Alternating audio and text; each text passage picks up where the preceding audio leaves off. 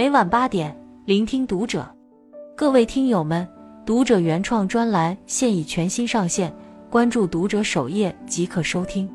今晚读者君给大家分享的文章来自作者欣然。遇见小圆，中年婚姻最大的悲哀，不是出轨，不是没钱，而是这个。最近发生在身上的一件小事，让我对婚姻有了更加清晰的认知。因为工作一直很忙，各种繁琐的流程让我逐渐失去耐心，心里总是窝着一股无名火，动不动就想发泄。好不容易挨到周末，待在家里一动也不想动。老公看我一脸的疲惫呀，主动提议要一起看部电影放松心情。我并没在意，只是轻轻点了点头。没想到老公马不停蹄的准备了果盘和零食，拉上窗帘，打开投影仪，找了部我爱看的类型。观影途中，我想要打开一罐汽水，结果因为动作太大。洒的地毯上到处都是，我立刻火冒三丈，把汽水狠狠地摔在地上。正兀自生气，老公却已经悄悄移到身边，轻轻摸着我的头。我知道你最近压力很大，不要怕，我会一直陪着你。听到这句话，我绷不住了，立刻泪流满面，躺在他怀里，心底涌起一股暖意，仿佛一切的情绪都化解了。婚后几年，我每次情绪不对，他都会及时开导，我也因此越来越包容。这种情感的支撑，真的减少了我生活中的大半痛苦。正如看见情绪价值中说的那样，婚姻关系中情绪价值抵万金，接住对方的情绪，才能捧住彼此的心。虽然戳心，却是婚姻中最清醒的现实。电影《婚姻故事》中有着让人心酸的一幕，主人公查理是天才戏剧导演，妻子妮可则是小有名气的影视演员。两人因戏结缘，继而坠入爱河。他们一度认为彼此是默契十足的灵魂伴侣，旁人也觉得他们是郎才女貌的天作之合。然而，随着孩子出生，他们看似完美的婚姻逐渐分崩离析。妮可退居幕后，承担了生活和育儿琐碎。查理干脆当起了甩手掌柜。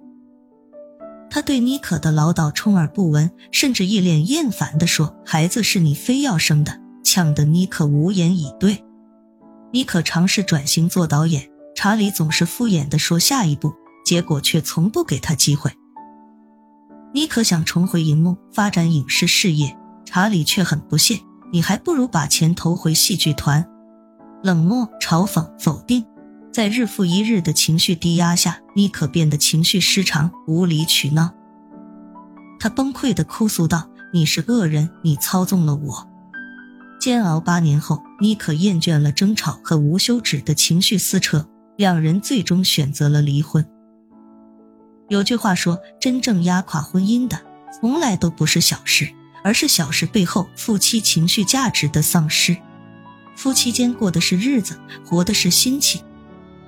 对方想要的是情感上的共振，而不是漫不经心的敷衍。无法提供情绪价值的婚姻，只会慢慢侵蚀爱意，吞噬暖意，最终冷情冷意。婚姻中的相处舒适，本质上就是高能量的情绪传递。我们的每一次表达，都是在渴望对方爱的回应。哪怕只是简单的情绪共鸣，也会让彼此之间的爱意涌动。尘世万千，爱最美共白头。夫妻之间越能用情绪资源支撑对方，越能得到爱的犒赏。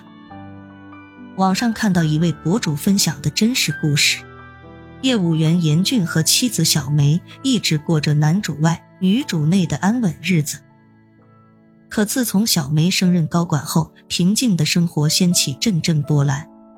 好几次接送孩子，小梅因为公司临时有事，屡屡失约，严峻不得不紧急驰援。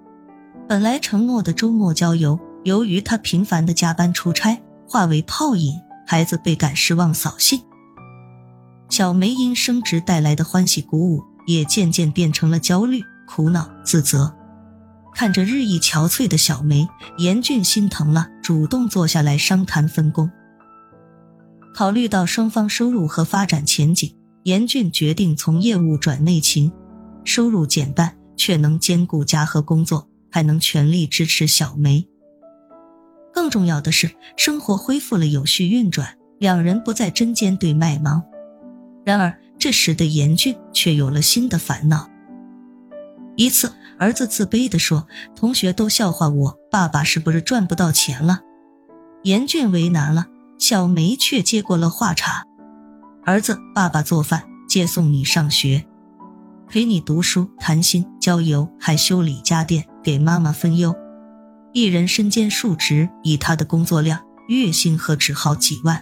就算花钱请一个人，他能比爸爸做得好吗？”一席话说的儿子满眼都是崇拜，爸爸好厉害。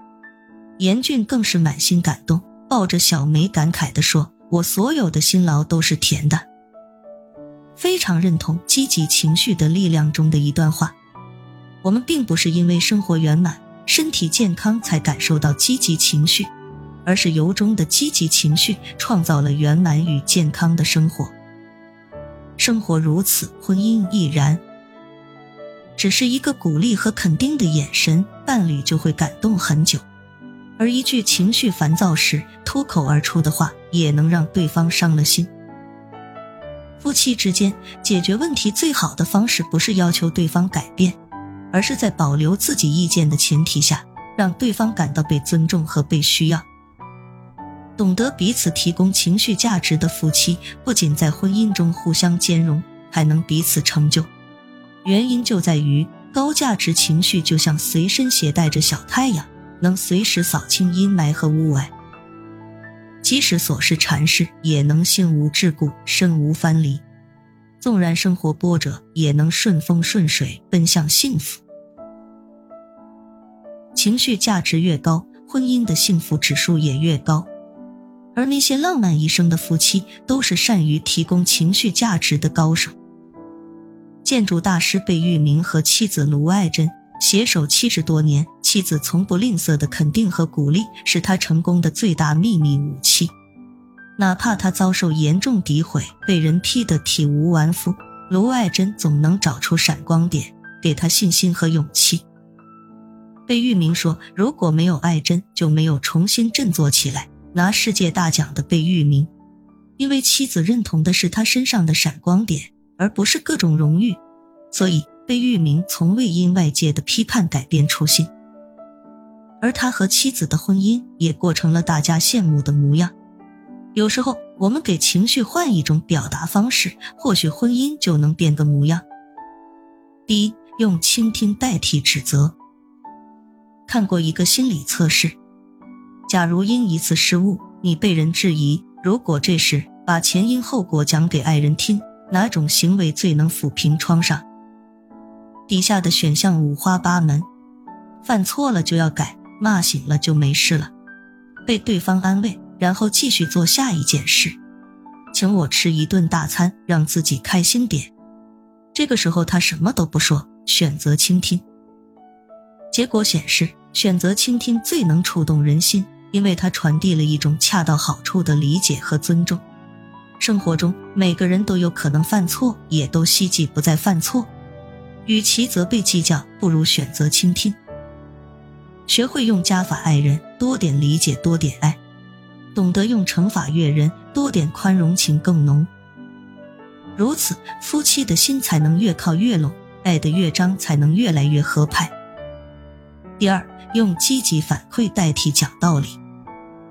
人们常说。亲不过父母，近不过夫妻。夫妻既是最亲近的人，也最容易伤害彼此。尤其随着柴米油盐的蹉跎，很多夫妻把合唱过成了独奏，把风花雪月过成了一地鸡毛，一点小事都能争得面红耳赤，一句“我爱你”都成了消失不见的奢望。好的婚姻不是讲道理证明自己是对的，而是用更柔软的方式给对方积极的反馈。比如在孩子的教育问题上出现分歧，用你觉得呢代替我认为该这么做，更能让彼此情绪平和的沟通。好的夫妻关系是合伙人，而不是对立者。争吵时用积极反馈代替讲道理，平淡的日子也能暖意融融，简单的感情也能幸福绵长。第三，用内因激励代替外因鼓励。赞美爱人是一种美德，更是一种智慧。越是情绪成熟的伴侣，越懂得用正确的方式成就对方。心理学上的归因理论表明，肯定爱人的能力与品质，要比认可对方所取得的成就更能提供情绪价值。的确，越是亲近的人，越需要彼此的认同和点赞，这既是前进的动力，更是幸福的向心力。婚姻家庭咨询师姚艳宇也说：“提供情绪价值的能力是亲密关系最重要的软实力。不妨从现在开始给爱人提供内因激励，相信幸福和美好将如期而至。人终究是一种感受的动物，理性更多是为感受服务。婚姻里情绪价值的核心在于被积极的看见，被正向的回应，被热烈的在乎。”聪明的夫妻都懂得及时为对方提供情绪价值，给生活加点盐，让日子有滋有味；给婚姻加点糖，让感情甘甜爽口。关注读者，愿你我都能善用情绪价值的力量，化生活百忧，解婚姻千愁。